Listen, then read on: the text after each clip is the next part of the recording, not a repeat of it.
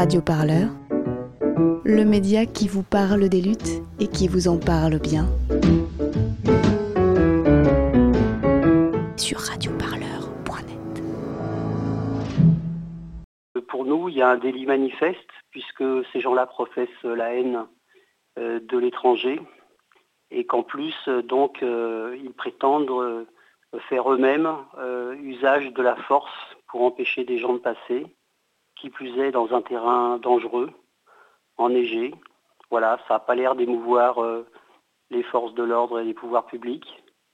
Il y a eu une réaction citoyenne euh, le lendemain, euh, spontanée, pacifique, improvisée, totalement un peu surréaliste d'ailleurs, au passage. Et donc un cortège s'est constitué à partir de du petit village de Servières qui est limitrophe euh, à la frontière euh, franco-italienne avec la station de Montgenèvre, donc autour du col du même nom.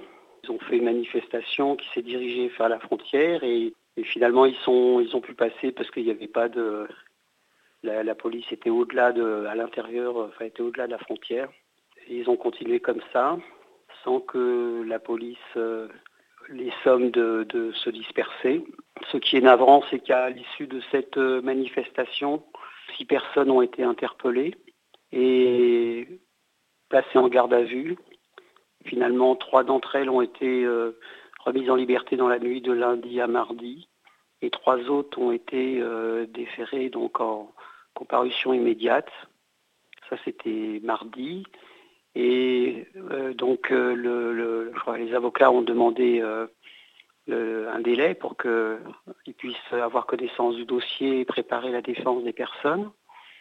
Et le, tribunal, sur qui réquisition du procureur, a ordonné donc la mise, le placement des tensions provisoires, ce qui est donc une première dans, voilà, dans, dans cet état de droit qui se délite de plus en plus en France et sous les coups de boutoir des différentes lois euh, qui sont votées, dont, la dernière en première lecture euh, euh, dans, lundi dernier.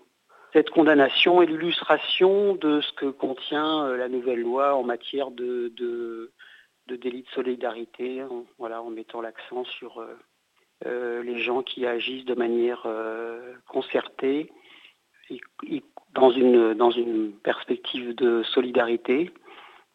Et donc ça, c'est une dérive euh, extrêmement grave criminalise euh, l'action collective sous prétexte qu'on ne serait pas d'accord euh, avec le gouvernement et qu'on agirait de manière collective.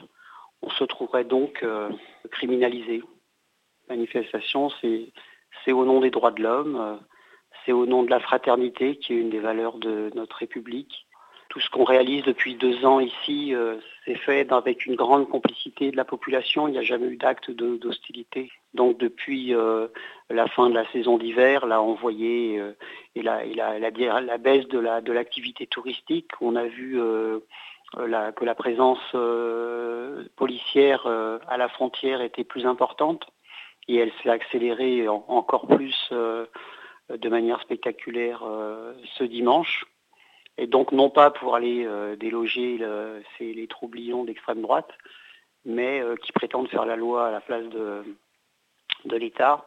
Quelle a été votre réaction face à l'attitude de l'État? Euh, Par exemple, Gérard Collomb a envoyé des policiers sur place. Qu'est-ce que vous pensez de tout ça? Gérard Collomb, il fait l'amalgame entre les uns et les autres, entre l'extrême droite et les personnes euh, solidaires des, migrants. C'est vraiment de la part de responsables, euh, c'est franchement démagogique de jouer à ce genre d'assimilation. Euh, c'est vraiment du mépris pour tous les citoyens, les bénévoles et toutes les associations qui nous soutiennent, qui font un travail fantastique pour compenser justement l'incurie de l'État. c'est un coup bas de plus. Bon, c'est c'est triste, mais bon, ça va bien avec la loi nouvelle justement qu'il a, qui fait voter et qui ne fait que réduire un peu plus euh, les droits des migrants et qui en plus euh, renforce l'arsenal répressif. Euh, le, raccourcissement du délai d'appel pour les demandeurs d'asile ou encore toutes les facilités qui vont être renforcées pour renvoyer enfin, développer les, renvois intempestifs, hein. les refoulements qui sont totalement, dont nous, on n'arrête pas de dire qu'ils sont illégaux, qu'il s'agit des demandeurs d'asile ou des, ou des mineurs non accompagnés.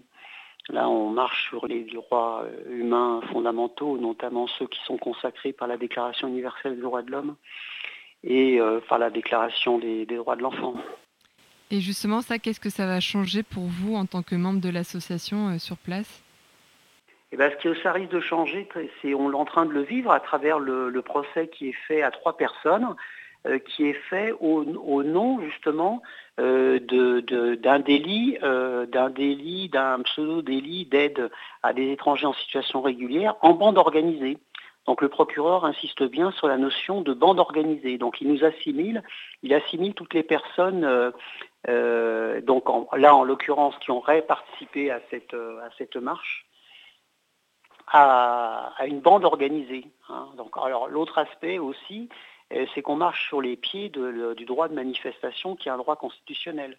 on veut faire confondre c'était déjà sous-jacent dans l'argumentaire euh, du, procès euh, à l'encontre de Pierre-Alain Manoni et qui a été repris dans d'autres procès par la suite, euh, je crois contre Cédric Héroux, donc en, prétextant que les idées de solidarité qu'on défend ou d'humanité qu'on défend, eh bien qu'on pourrait constituer une contrepartie et donc justifier un délit par rapport à l'aide à des personnes en situation régulière. Donc là, il y a, une double entourloupe. Déjà, un, les personnes demandeurs d'asile ou mineurs non accompagnés ne sont pas des étrangers en situation régulière. Et deux, assimiler euh, des gens qui s'entraident pour mieux aider d'autres à une bande organisée, c'est vraiment c'est dramatique quoi d'en arriver là et c'est une régression considérable du droit. Radio Parleur pour écouter les luttes, toutes les luttes.